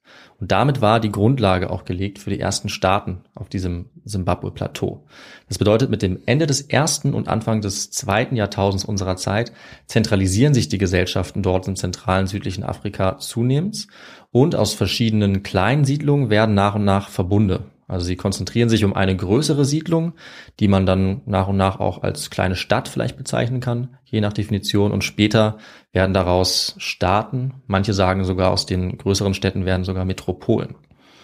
Und entscheidend war dabei die Kontrolle der wichtigsten Ressourcen in dieser Region. Das kann man auf jeden Fall sagen. Es waren einmal die wertvollsten Handelsgüter, wie gesagt, Elfenbein, Gold und Tierhäute. Und wer das kontrollieren und wer damit handeln konnte, der konnte sich eine Machtbasis aufbauen, von der viele andere abhängig waren. Und äh, die ersten Staaten dieser Region haben es geschafft, das zu kontrollieren, diese Handelswege und konnten damit auch von weit entfernt äh, eben begehrte Güter bekommen. Und wer das kontrolliert, verteilt, der hat immer mehr Anhängerinnen und Anhänger beispielsweise. Und das andere zentrale Gut, neben diesen Handelsgütern, neben vielen Feldfrüchten beispielsweise und Getreide, das war ganz entscheidend für die Macht. Und Viktor, das war das Vieh, Rinder. Ah, doch. Ja. Ich hatte kurz auch äh, gedacht, dass das die Antwort sein könnte, als du gesagt hast, dass ähm, die, die Menschen, die dort auch vor Mhm. Jahrhunderten oder Jahrhunderte zuvor gelebt haben, dass die eben auch Rinderzucht Ja, betrieben haben. das, Und äh, dann dachte ich mir auch. schon, Ich ei, ei, ei, das könnte die Antwort Ja. auf die Frage sein. Ich wollte es noch nicht verraten, aber daher kommt auch diese Tradition, weil das eben hier sehr gut ging. Aber ähm, das ist dann wirklich auf ein beispiellos großes Maß noch angestiegen. Also Rindervieh wurde so wichtig, dass diejenigen in dieser Region und in dieser Gesellschaft, die die größten Viehherden besaßen, damit auch am reichsten waren und damit auch die größte soziale und politische Macht hatten. Also relativ logisch eigentlich. Also Vieh- oder Viehbesitzer wurden sogar wichtiger als Farmer, wichtiger als Landwirtschaft dann ab dem 10. und 11. Jahrhundert. Und wir können uns das so vorstellen, dass Vieh im Prinzip gleichbedeutend ist mit Macht. Und damit meine ich jetzt nicht nur Ernährung äh, zu kontrollieren, sondern wirklich politische und auch symbolische Macht. Entscheidend war eben, dass es auf dem Plateau zwar ziemlich gute Bedingungen gab, gute Böden, recht viel Niederschlag, aber es trotzdem auch viele Gefahren gab für die Ernährung, für das Überleben, Naturkatastrophen und vor allem Dürre und Ernteausfall bei der Landwirtschaft. Und genau dagegen waren die Rinder sicherer als Investment. Ja, faszinierend, dass das im Prinzip schon Wohlstandsstatus Mhm. Ist zu dieser Zeit. Relativ spät, wenn Mhm. wir es mit, mit anderen Ländern oder Kontinenten vergleichen. Und dass da die Ernährung noch so eine große Rolle spielt, um das eben zu definieren, diesen Ja. Wohlstand. Und es dann eben nicht zum Beispiel Glasperlen sind, Die sind wie ich es ja kurz gehofft äh, die habe. sind es nicht. Ähm, Aber oder- auch Handelsgüter. Ja. Ne? Also manchmal sind es auch die Purpurschnecken oder Purpur Mhm. und solche Sachen, die dann so eine Stadt richtig reich machen. Aber zu dieser Zeit Ja. äh, sind es dann wirklich die, die Rinder. Ja, und das ist, wie gesagt, komplex. Also die Ernährung ist nicht der einzige Grund, sondern diese Rinder waren Macht und Prinzip Kontrollobjekt auch und ähm, Instrument. Sie wurden auch verliehen äh, an Untertanen beispielsweise von den Königen, die es dann gab. Sie wurden als Belohnung verwendet, sie wurden als Bezahlung verwendet und sie haben auch noch die Geschlechterrolle bestimmt in der Gesellschaft, soweit wir das zumindest sagen können, weil die zentrale männliche Rolle war die Rinderzucht und der Rinderbesitz. Die zentrale weibliche Rolle war der Ackerbau. Das heißt, da die Männer an der Macht waren in dieser Gesellschaft, das Sagen hatten, hat das das Vieh sozusagen noch wichtiger gemacht, symbolisch. Also das war eine ganz wichtige Rolle, aber dazu, neben diesen Rindern und der Kontrolle, kamen eben noch andere Dinge, wie beispielsweise die, das Vermitteln, das Schlichten von Streit, äh, die politische Organisation und die Kontrolle des Handels. Also das ist schon noch verschiedene Gründe, das darf man nicht vergessen, aber die Rinder sind ja einzigartig vielleicht in ihrer Bedeutung in dieser Gesellschaft ähm, und in einigen anderen Gesellschaften. Also das ist jetzt auch nicht das einzige Mal, dass ich davon gelesen habe, aber es ist hier ganz spannend. Aber wenn wir zum Beispiel an die nomadischen oder teilnomadischen Ja. Gesellschaften in Asien denken, Zentralasien, da gibt es das häufig auch. Das ist auch sehr ähnlich. Ich glaube schon, dass es eben häufig auch damit zu- zusammenhängt, wie denn die Ernährungssituation ist in einem Land, wie schwierig es ist. Mhm. Und dann ist natürlich, wenn du, wenn du beispielsweise viele Rinder hast Ja. und dir damit sicher sein kannst, dass selbst in Krisen du noch wohl genährt bist, dann ist das natürlich ein wahnsinniges Machtsymbol. Genau, das ist einer der wichtigen Gründe, warum das sich so weit entwickelt hat und auch so bleibt. Also auch bei den anderen Nachfolgereichen, nicht nur bei den frühen, ist das dann so. Und auf Grundlage dieser Entwicklung entstehen jetzt mehrere Reiche oder Staaten, die wir insgesamt der Simbabwe-Kultur zuordnen können und die eben von diesen Bantu-Völkern gegründet wurden. Den Vorgängern, den Vorfahren der heutigen Bantu-Völker. Genauer gesagt können wir die Gruppe der heutigen Shona äh, bezeichnen. Das ist die größte Gruppe im heutigen Simbabwe. Man könnte es auch noch weiter aufteilen. Also die haben wiederum nochmal Subgruppen, aber ich belasse es dabei, dass wir insgesamt Bantu-Völker haben und diese Gruppe der Shona als die wichtigste. Auch heute noch, aber auch damals schon deren Vorfahren. Und die kulturelle Phase, in der wir uns befinden, die hat eigentlich drei Teile, also diese Simbabwe-Kultur. Und wir fangen mit der ersten an, nur ganz kurz, weil aus der entwickeln sich dann eben die nächsten. Das ist die sogenannte Mapungubwe-Phase oder das Mapungubwe-Reich, der Staat um diese Stadt herum. Ähm, Und der kontrolliert ungefähr von 1040 bis 1270 diese Region und ist dort dominant. Ist zwar etwas weiter südlich äh, vom Simbabwe-Plateau beim Limpopo-Fluss, äh, liegt auch auf einem Hügel, ganz ähnlich wie Great Zimbabwe, äh, aber hat erstmal die Kontrolle über ein relativ weites Gebiet. Und in der Folgezeit entstehen ganz viele Steinsiedlungen. Und da können wir auch kurz mal über den Namen sprechen. Das habe ich mir bis hierhin aufgehoben. Zimbabwe hat nämlich eine Bedeutung auch. Es ist nicht einfach nur irgendein Wort, sondern es bedeutet in der Sprache der Shona Steinhäuser. Höchstwahrscheinlich oder edle oder verzierte Häuser. Auch da muss man sagen, bis heute, selbst von den Angehörigen dieser Sprache und der Kultur, sind wir nicht zu 100% sicher, was es bedeutet. Aber die gängigste Übersetzung ist Steinhäuser. Dementsprechend bedeutet Great Zimbabwe eben besonders prächtige, besonders große Steinhäuser. Aber es gibt 150 von diesen Zimbabwes, also von diesen steinernen Siedlungen, kleineren Siedlungen insgesamt in dieser Region. Also ganz, ganz viele. Ja. Viele kleinere. Und es kommt jetzt eben mehrmals vor, dass eine von diesen Siedlungen besonders groß wird und die Region kontrolliert. Ja, ja ich habe mich von Anfang an gefragt, was es mit diesem Great auf sich hat. Ah ja. Äh, wollte dich schon fragen und ähm, ja, jetzt hast du es aufgelöst. Genau, das Ja, ist einfach fand so entstanden. wichtig. ja. als Zuweisung. Also es gibt viele Zimbabwes, aber es gibt nur ein Great Zimbabwe, so muss man sagen. Und auch der Staat wurde danach benannt, ja, nach einem einer steinernen Stätte. Also das muss man auch dazu sagen.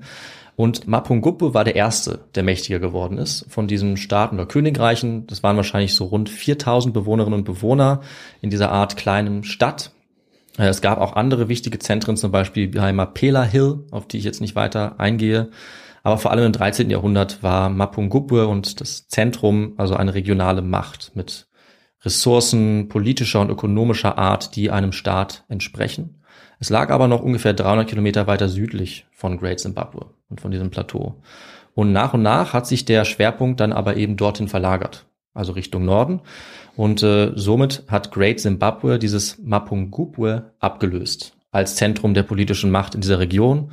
Aber das hat eine Weile gedauert. Ja, und lag woran genau? Also zum Mhm. einen, weil die Böden vielleicht besser waren oder Ja. ähm, woran? Ja, nicht unbedingt. Also tatsächlich, ja, würde ich dir gerne Antwort geben, aber wir wissen es nicht so genau.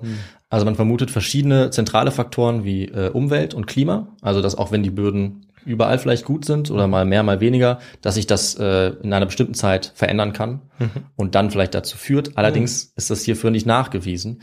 Äh, man vermutet oft auch die Verlagerung von Handelswegen. Ja, wenn die zum Beispiel mal in die eine Region eher gehen, dann in die andere, dass dort Macht verloren geht.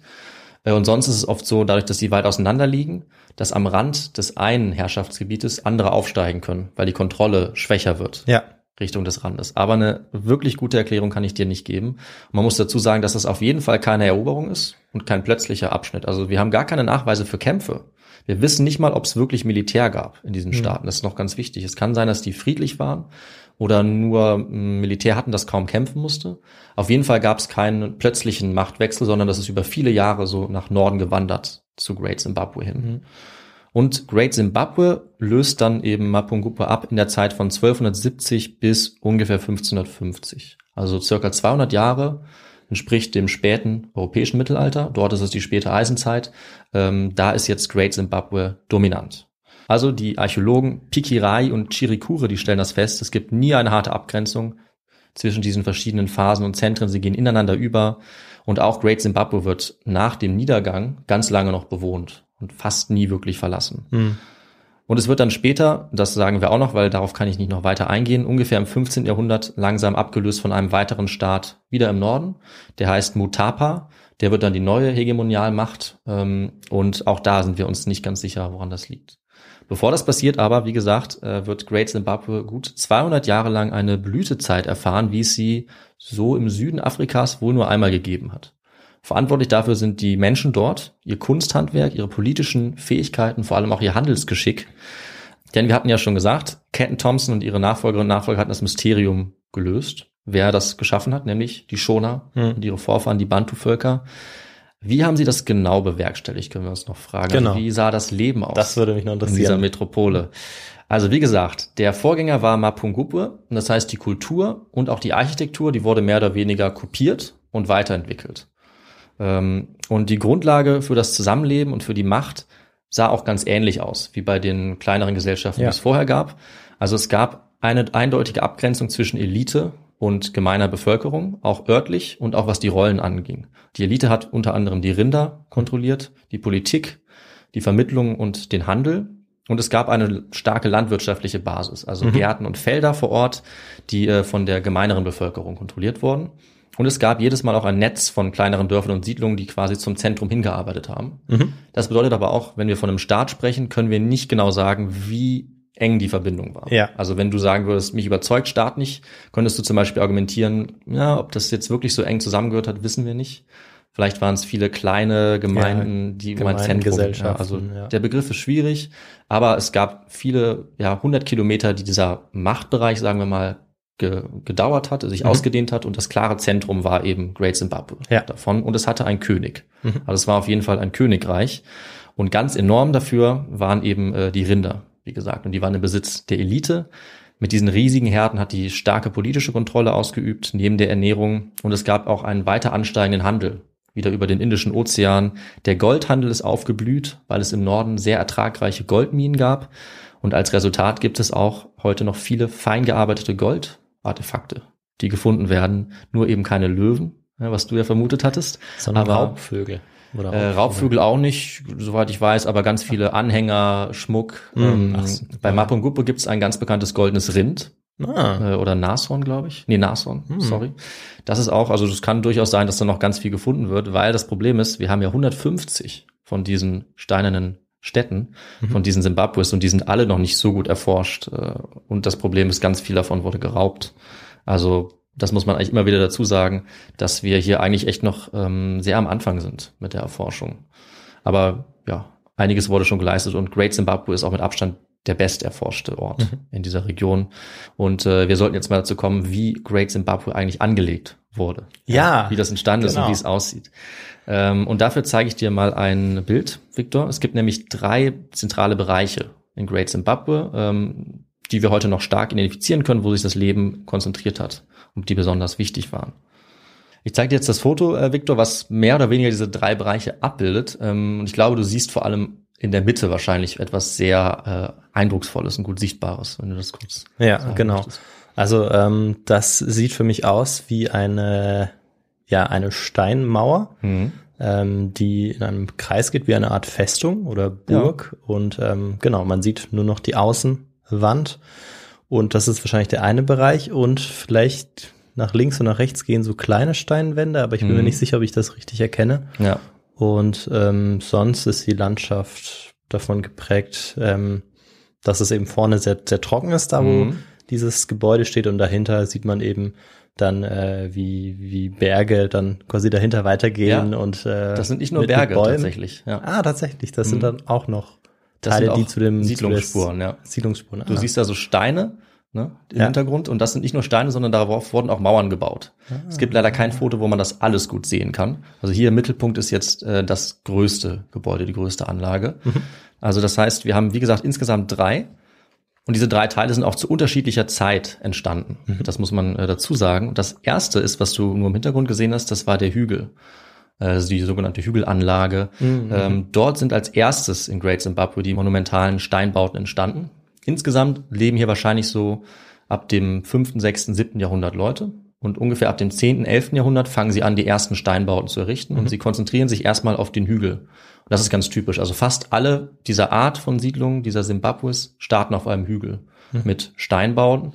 Meistens sind das Mauern und innen drin gibt es dann oft auch noch Lehmgebäude, äh, Hütten Ja. aus Lehm, äh, mit Strohdächern meistens. Und äh, die Elite ist wahrscheinlich erstmals auf diesen Hügel gezogen, weil das auch für die Symbolik ganz wichtig war, also als Herrschaftssymbol.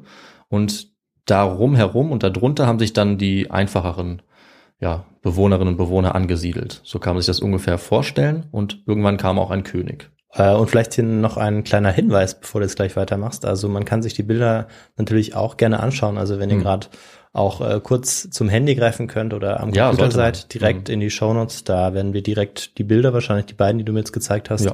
direkt verlinken. Mit einem Klick könnt ihr da drauf gehen und ansonsten haben wir immer noch einen, einen Infopost äh, auf Instagram. Da sind dann noch mehr Bilder Genau. verlinkt mit einem kleinen Text dazu. Da wird das Ganze noch mal ein bisschen veranschaulicht. Also da könnt ihr auch immer Sehr gerne sinnvoll. Draufgehen. Gerade bei dieser Folge ist es, glaube ich, gut, wenn man sich das nochmal anschaut. Ja. Vielleicht je nachdem, also ein Plan oder eine Karte ist ganz praktisch, weil, wie gesagt, die Fotos selber können ein bisschen ähm, verwirrend sein. Ich würde beides empfehlen, so einen Lageplan, damit man das sieht und dann die Fotos der einzelnen drei Bereiche im Prinzip.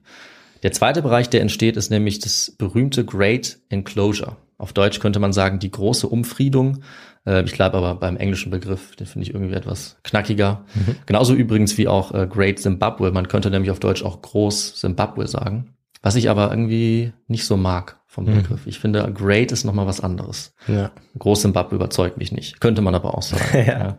Und das, was du eben gesehen hast, das ist dieses äh, Great Enclosure, also dieser große rund oder nicht ganz runde, ein bisschen elliptische Bau, also eine riesige Steinmauer, vier Meter im Durchmesser und bis zu zehn Meter hoch. Oh. Und das war wahrscheinlich der Höhepunkt der Macht, als die Leute hier gewohnt haben. Also als der König vom Hügel hierhin gezogen ist oder vielleicht auch beides gleichzeitig bewohnt hat. Aber auf jeden Fall war das das Zentrum auf dem Höhepunkt der Ausdehnung der Macht dieses Staates. Dazu kamen dann ganz viele Hütten, meistens aus Lehm, und die standen am Anfang auch noch in der Mitte dieser Mauern. Aber nach und nach ist äh, diese Stadt und später kann man sagen, diese Metropole so groß geworden, dass die Hütten sich überall ringsum ausgebreitet haben. Und dadurch entsteht dann auch der dritte Bereich. Also das ist dieser Wohnbereich im Prinzip, der liegt nochmal vor diesen Mauern, vor dem Great Enclosure. Und auf dem Höhepunkt, ähm, als all diese Bereiche dann gebaut waren und vermutlich auch alle sehr dicht bewohnt waren, haben eben bis zu 20.000 Menschen hier gelebt. Ah. Also man sagt so zwischen 11 und 20.000. 20.000 ist wahrscheinlich das Maximum, was möglich war. Und deswegen kann man, wie gesagt, von einer echten Stadt sprechen.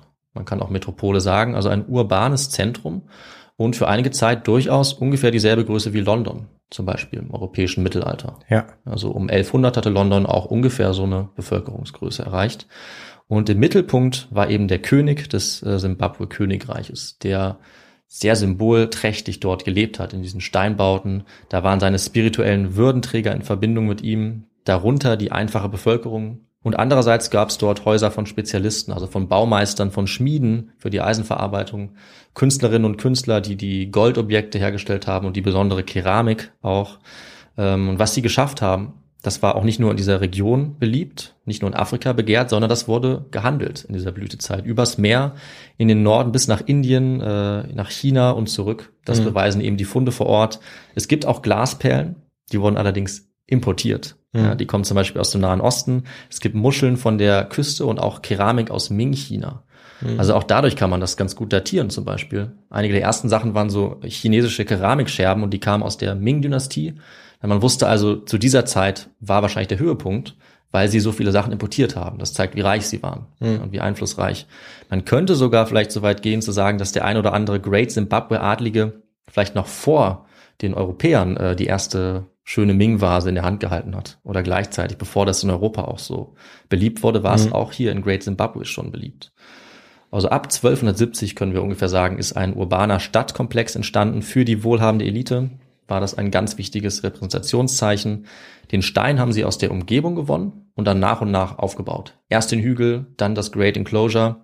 Und ganz wichtig dabei ist auch, ganz faszinierend, diese Granitsteine, die haben sie trocken aneinander gefügt, also ohne Mörtel. Das gibt's auch relativ selten. Das nennt man Trockenmauern. Äh, Und es ist umso beeindruckender, dass man damit so große Bauten äh, geschaffen hat, weil das tatsächlich nicht so leicht ist. Also man braucht dann auch spezielle Technik. Vor allem, wenn, wie gesagt, die Mauern so dick sind und auch so groß sind, bis zu zehn Meter. Es gibt auch Türme. Und äh, die haben das so gemacht, dass diese Mauern aneinander gelehnt werden und sich gegenseitig stützen, weil sie eben keinen Mörtel haben und äh, nach oben hin etwas dünner werden, ja, um stabiler zu bleiben. Mhm. Und äh, das haben sie offensichtlich sehr gut gemacht, weil die Mauern, wie du gesehen hast, heute noch stehen. Ja. Und zum Teil auch ganz fertig bis oben hin. Und das alles muss man dazu sagen, trotz der Zerstörung und Plünderung. Das heißt, wenn wir das heute sehen, müssen wir uns überlegen, dass es viel, viel mächtiger war. Dass viel kaputt gemacht wurde, viel geklaut und umgegraben wurde. Also selbst die ersten Archäologen haben berichtet, dass sie fast keine Stelle gefunden haben, bei der noch nicht gegraben wurde. Wow. Und das waren ja die ersten, die es professionell untersucht Ja. haben. Das darf man also auf keinen Fall vergessen. Und all die Lehmgebäude, die es gab, auch außen, die sind nicht mehr da, weil die nicht aus Stein waren und weil die nicht so lange gehalten haben. Also das sollten wir uns noch dazu vorstellen, um ungefähr so einen Eindruck zu haben, wie mächtig das tatsächlich war. Und im Falle dieses Great Enclosure, dieser großen Mauer, waren das über eine Million bearbeitete Steine. Mhm. Und damit ist es auch das größte steinerne Bauwerk im Süden Afrikas überhaupt vor der Kolonialzeit. Und wenn man sich überlegt, kommt eigentlich auch nur ein Bauwerk in Frage, das in ganz Afrika größer ist, also als einzelnes Bauwerk.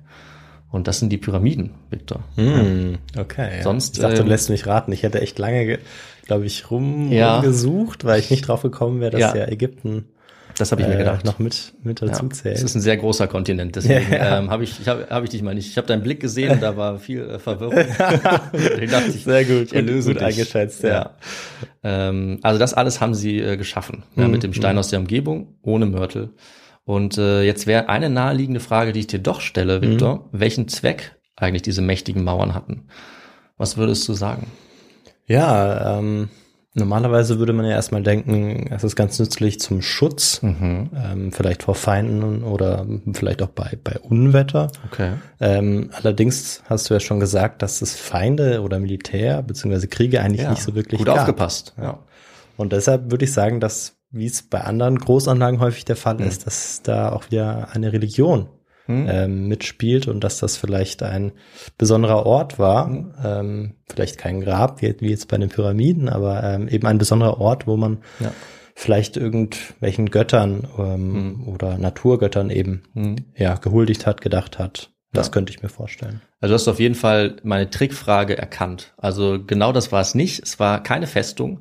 Es gibt nämlich tatsächlich eigentlich keine Bauelemente, die der Verteidigung gedient hätten. Das kann man ganz klar sagen. Die Wege dort rein, die waren nicht befestigt. Ähm, ja, also das kann man wirklich, dafür gibt es keine Spuren, äh, dass es irgendwie eine Festung war, zur Verteidigung gedient hat. Und es war wahrscheinlich eben auch nicht nötig.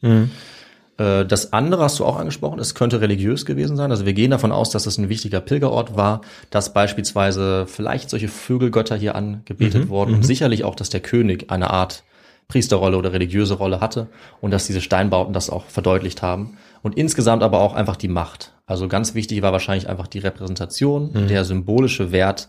Das waren diese Monumentalbauten, also einfach das Symbol der Macht und der, des Reichtums des Herrschenden. Und das war auch ganz wichtig für die Machtausübung, weil die Stadt so aufgeteilt war. Also so viel können wir wohl schon sagen, äh, dass es räumlich eine klare Abgrenzung gab. Die Elite war isoliert hinter den Mauern Und das war auch wichtig. Also du konntest nicht einfach zu denen hin, sondern du musstest als Bittsteller erstmal hinkommen. Und das hat ganz viel von dieser Mhm. Dynamik und von dieser Machtstruktur, wie das funktioniert hat, ausgemacht. Die restliche Bevölkerung war größtenteils davon abgeschnitten, räumlich. Und das sieht man auch an den Fundobjekten. Also im Great Enclosure innerhalb dieser Mauern ähm, oder auf dem Hügel finden sich Artefakte, die es außerhalb eben nicht gibt. Also ganz viele dieser importierten Handelswaren. Es gibt auch mehr Platz einfach für die Wohnung. Also man sieht, dass die Leute generell auf größerem Fuß äh, gelebt haben. Man kann auch die Ernährung vergleichen. Das sind ja einige der Sachen, die man eben finden kann. Also die Spuren davon. Das heißt, innerhalb der Mauern wurde deutlich mehr Fleisch gegessen beispielsweise, Rindfleisch. Außerhalb eher Getreide und Gemüse. Also das heißt, wir können sagen, in diesen Mauern, da fand ähm, das prunkvolle kulturelle und religiöse Leben statt. Hatte da seinen Mittelpunkt. Und alle anderen waren auf die eine oder andere Art abhängig davon und waren auch interessiert, in diesem Abhängigkeitsverhältnis zu leben, weil die Elite innerhalb der Mauern alles kontrolliert hat. Ja, die Religion, die politische Macht, ähm, Bündnisse, Handelswege, all das. Das heißt, so hat das funktioniert. Und sicherlich haben auch die acht Specksteinvögel irgendwie eine Rolle dabei ge- gespielt, ja, und andere kultische Objekte, auch wenn wir nicht sagen können, wie das genau abgelaufen ist. Aber was ja gar nicht schlimm ist, dann können wir eben weiter darüber spekulieren. Allerdings, ja. Und, äh, uns unsere eigenen Gedanken dazu machen und Ja. alles ergibt irgendwie Sinn. Vielleicht ist es auch eine, eine Mischung aus verschiedenen Elementen, das ist ja auch häufig Mhm. Sicherlich. so. Ja, ja. Also ich habe jetzt viele Theorien auch nicht angesprochen. Es gibt ganz viele ähm, äh, Theorien, das zu erklären. Also hier kann man noch ganz viel rausfinden, muss man auch noch ganz viel rausfinden. Aber wir können sicher davon ausgehen, dass die Leute von weit her kamen. Also wahrscheinlich über auch hunderte Kilometer vor diesen monumentalen Mauern standen, dorthin gepilgert sind, ja, gebetet haben, politisch sozusagen versorgt worden, also auch im Klientelverhältnis von den Mächtigen zu den Ärmeren, über die Rinderherden beispielsweise, über diese Objekte. Es wurden Bündnisse geschmiedet, es wurde Streit beigelegt, Handelsbeziehungen geregelt. Für all das war Great Zimbabwe ähm, erst der Hügel, dann das Great Enclosure war das Zentrum dessen. Also für viele, viele Menschen in dieser Region und das über ungefähr 200 Jahre lang war es die vorherrschende Macht auf diesem Zimbabwe-Plateau. Und dann hat das irgendwann, wie gesagt, aber auch geendet. Also vermutlich so zur Mitte des 15. Jahrhunderts hin. Und ähm, das haben wir eigentlich schon gesagt. Die Gründe dafür sind sehr schwer nachzuweisen ohne schriftliche Quellen. Aber vermutlich hat auch hier der eine oder andere Herrscher im Zentrum nach und nach an Macht verloren, weil das Gebiet immer größer wurde. Und das ist immer eine Gefahr für größer werdende Staaten. Ähm, und die anderen Simbabwes, die Siedlungen, haben dann vielleicht nach und nach sich unabhängig gemacht, gerade wenn die am Rand waren. Weil wenn du einen starken Herrscher vor Ort hast, dann vertraust du dich eher dem an, als einem Herrscher 300 Kilometer weg zum Beispiel. Ja, so kann man es sich vielleicht erklären. Und so kam dann der Niedergang von Great Zimbabwe nach und nach. Die Herrscher hatten weniger Ressourcen, konnten weniger Leute an sich binden und irgendwann haben auch die Vorfahren der heutigen Schoner dieses Gebiet mehr und mehr verlassen, aber vermutlich nie ganz. Also es haben immer noch ein paar Leute dort gelebt und bis heute pilgern auch immer noch Angehörige der Religion und der Kulturen dorthin und haben, auch wenn sie da nicht gewohnt haben, höchstwahrscheinlich das die ganze Zeit über gemacht. Ja, aber wir wissen heute gar nicht mehr warum. Das heißt, Nee. auch für die lokale Bevölkerung ist das dann in Vergessenheit geraten. Es ging für verloren, was zum ja. Beispiel diese, Genau. diese Speck, diese Vögel Ja. stehen. Also eine Quelle, die wir so jetzt noch nicht erwähnt haben, das ist äh, die mündliche Überlieferung. Ja, genau. Und da wird natürlich auch viel geforscht und die Leute werden interviewt und befragt. Dadurch entstehen dann ganz viele verschiedene Theorien, ne, weil es gibt vielleicht verschiedene Traditionen, weil diese Völker unterscheiden sich ja untereinander. Es gibt ja nicht ein Bantu-Volk, Ja. es gibt auch nicht eine Schoner-Gruppe, sondern unterschiedliche und die jetzt erzählen verschiedene Dinge. Je nachdem, worauf du Wert legst, kannst du dann zu einer anderen Interpretation kommen, zum Beispiel dieser Vögel. Deswegen müssen wir uns damit zufrieden geben, dass es hier noch ganz viele, aber auch ganz spannende Rätsel gibt, ja, die übrig bleiben. Und ähm, dazu können wir abschließend auch sagen, heute ist Great Zimbabwe natürlich das zentrale nationale Symbol von Zimbabwe. Und mehr noch eine der größten und wichtigsten Städten für die afrikanische Geschichte und Kultur insgesamt. Das muss man ganz klar sagen. Der Name Zimbabwe hat auch einem ganzen Land seinen Namen gegeben, eben nach der Kolonialzeit. Die berühmten Vögel, Specksteinvögel sind das Nationalsymbol und dieser Ort steht stellvertretend für Afrikanerinnen und Afrikaner heute dafür, dass ihre Kultur damals wahnsinnig komplex war, faszinierend, vor hunderten von Jahren dieser Region und wie beeindruckend das Ganze ist, ähm, das, was sie geschaffen haben, heute noch steht, das konnten wir jetzt vielleicht ein bisschen nachvollziehen, hoffe ich. Und äh, Victor, damit sind wir äh, am Ende der Folge angelangt. Ja, David, vielen Dank für diesen ähm, Ausflug in die ja, afrikanische Geschichte Mhm. und dass wir da uns äh, nach Simbabwe begeben haben und uns dieses Great Zimbabwe angeschaut haben. Ja, Äh, absolut faszinierend. Ähm, ja, was die Kultur dort eben hervorgebracht hat und dort hinzureisen. Und jetzt Mhm. würde ich sagen, wäre es natürlich noch interessant zu wissen, was du da für Quellen hattest, was du da für Ja. Literatur benutzt hast. Denn da waren wahrscheinlich vor allem ein paar Archäologinnen und Archäologen am Werk, wahrscheinlich gar nicht Ja. so viele Historiker. Nee, die gibt es auch, aber genau, also die grundlegende Arbeit muss auf jeden Fall die Archäologie leisten, weil wir keine schriftlichen Zeugnisse haben. Und das sind jetzt vermehrt auch lokale ähm, Wissenschaftlerinnen und Wissenschaftler, also aus Afrika, die das übernehmen, sozusagen von den früher westlichen und die auch versuchen, das ähm, kolonialistische Element dieser Forschung aufzuarbeiten Ja. ja, und das auch zu verändern. Und da gibt es zwei, äh, die ganz wichtig sind und die auch die wichtigsten Bücher geschrieben haben. Besonders gut fand ich das Buch von äh, Innocent Pikirai. Das heißt The Zimbabwe Culture, Origins and Decline in Southern Zambesian States. Ist schon 20 Jahre alt, aber ähm, Herr Pikirai forscht immer noch, ist immer noch Professor auch dort, bringt eigentlich fast jedes Jahr einen neuen Artikel raus. Also da wird wirklich intensiv geforscht. Auch von dem anderen Autor, ähm, das ist Shadrach Chirikure, äh, er hat auch Great Zimbabwe, Reclaiming a Confiscated Past geschrieben. Das ist etwas jünger, das Buch. Ähm, beide sind super. Ich habe auch noch in den, unseren Angaben ein deutsches Buch, das ein bisschen älter ist. Das kann man auch noch mal lesen, wenn einen das interessiert. Aber feststellen muss man auf jeden Fall, äh, es wird super eifrig dran geforscht, es wird gegraben und es wird noch ganz viel Neues äh, herauskommen. Also jedes Jahr ein neuer Artikel. Es ist sehr faszinierend und wen das interessiert, kann ich nur empfehlen, sich mal die Bilder anzuschauen.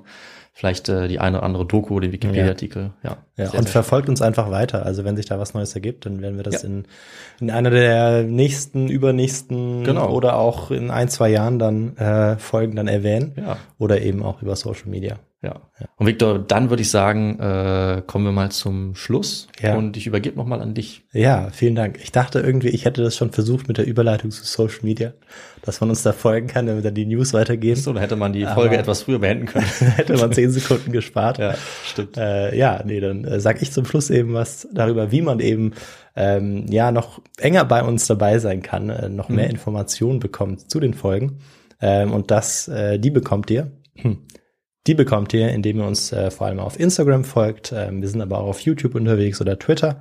Da könnt ihr uns folgen, da könnt ihr ähm, die einzelnen Folgen auch kommentieren und ähm, ja auch liken, was man eben auch so machen kann auf Social Media. Stimmt. Ähm, ihr könnt uns aber auch immer gerne E-Mails schreiben, von denen wir wieder ganz viele bekommen haben und wir möchten uns da ganz herzlich bedanken. Denn das motiviert uns da dran zu bleiben, auch wenn es uns mal äh, nicht ganz so gut geht, wenn wir nicht ganz so fit sind, wie vor allem ich heute in der Ja, Aufnahme. du hast es nicht einfach. Ich äh, schneide natürlich alles raus, sodass man es wahrscheinlich nicht mitbekommt Ja. als Zuhörerin oder Zuhörer, aber du hustest echt viel. Ich hoffe, dir geht's bald wieder besser. Ja, es ist ja hier ein kleiner Raum. Ähm, Ja. Naja, auf jeden Fall, genau, das freut uns, wenn ihr uns da schreibt. Ähm, Mhm. und was uns natürlich auch freut, ist, wenn ihr uns spendet äh, über PayPal oder über eine Banküberweisung. Da findet ihr die Angaben auf unserer Website, denn so eine haben wir auch, histogo.de. Da findet ihr auch die Bilder zu unseren Folgen. Ähm, da gibt's auch eine kleine Karte. Also wenn wir zum Beispiel in Alaska oder in der Antarktis unterwegs waren, waren übrigens beides schon, dann ähm, Ja, findet ihr dort eben die Angaben dazu, die Folge dazu und könnt ihr einfach draufklicken und euch das anhören, wenn euch eine bestimmte Region beispielsweise interessiert. Mhm. So viel zur Website und zu dieser Karte. Und ähm, dann haben wir noch einen Merch-Shop, da kann man sich immer ein bisschen Merch bestellen. gibt's auch noch, ja. Das heißt, äh, ein T-Shirt zum Beispiel oder eine Tasse. Und ich glaube, damit bin ich größtenteils am Ende, nachdem ich gesagt habe, dass Bewertungen uns auch immer gut tun. Das sollte man auf keinen Fall vergessen. Ja, genau. Über eure Lieblings-Podcast-Plattform, Spotify, Apple Podcasts und was es noch alles gibt, da könnt ihr uns auch immer bewerten Ja. und da freuen wir uns immer, wenn wir da wieder eine neue Bewertung haben, wo da so fünf Sterne aufblinken. Fünf Sterne sind sehr genial. beliebt, sehr beliebt bei uns, ja. Ja, und ansonsten wünschen wir euch allen noch äh, schöne Sommertage. Vielleicht haben wir auch einige Sommerferien oder Urlaub. Mhm. Dann verbringt schöne Ferien. Wir hoffen, dass das Wetter auch wieder besser wird, denn Ja. heute ist es nicht so gut. Wir hoffen, ihr bleibt gesund und munter im Gegensatz zu uns, aber wir sind bald auch wieder topfit und ready für die nächste Folge. Ne? die es in zehn Tagen gibt. Genau. Bis dahin wünschen wir euch alles Gute und macht's gut. Bis dann, ciao. Tschüss.